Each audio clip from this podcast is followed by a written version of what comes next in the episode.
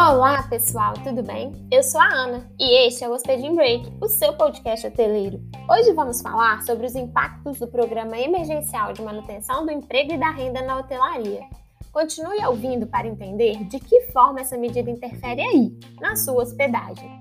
As consequências do coronavírus têm sido sentidas não apenas no nosso dia a dia, como também na economia do país o setor hoteleiro e de turismo que o digam, não é mesmo? Afinal, suas atividades estão completamente paradas e sem grandes perspectivas de retorno. Na tentativa de injetar recursos na economia, o governo publicou no dia 1 deste mês a MP 936, que institui o Programa Emergencial de Manutenção do Emprego e da Renda. Mas o que é essa medida provisória afinal?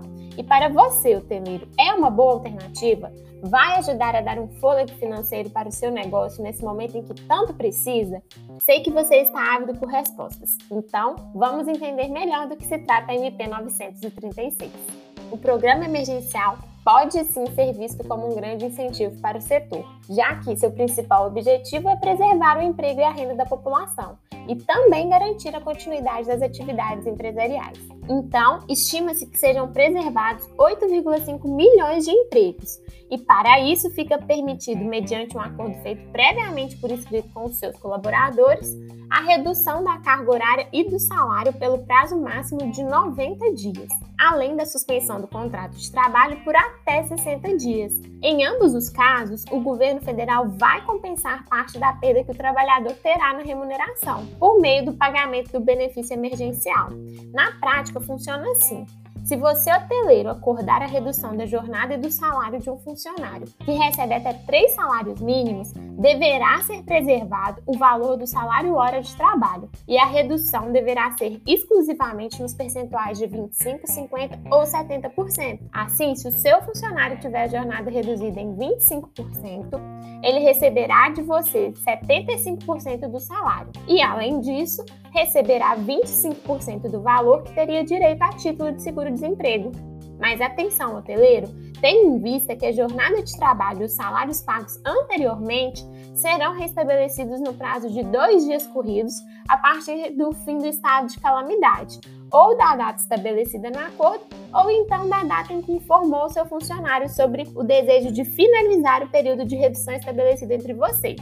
Já nos casos de suspensão temporária do contrato de trabalho, o empregado receberá 100% do valor equivalente ao seguro-desemprego. Aqui, hoteleiro, o que é importante você saber é que para as empresas com receita bruta anual menor que 4,8 milhões de reais, o governo federal pagará o valor integral do seguro-desemprego ao trabalhador. Já as empresas com faturamento maior que esse deverão manter o pagamento de 30% da remuneração do funcionário, que também receberá o valor emergencial em 70%. Além disso, durante o período de suspensão, o colaborador não poderá permanecer trabalhando, nem mesmo à distância ou remoto. Outro ponto relevante é que, em todos os casos, o trabalhador terá a garantia provisória no emprego durante o período de suspensão e após o restabelecimento da jornada, por período equivalente.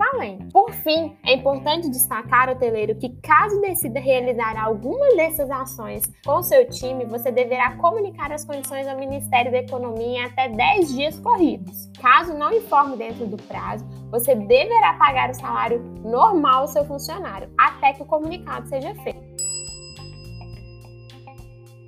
fato é, o governo já está se mexendo para evitar um grande colapso na nossa economia.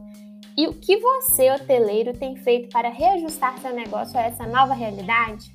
Não dá para ficar parado.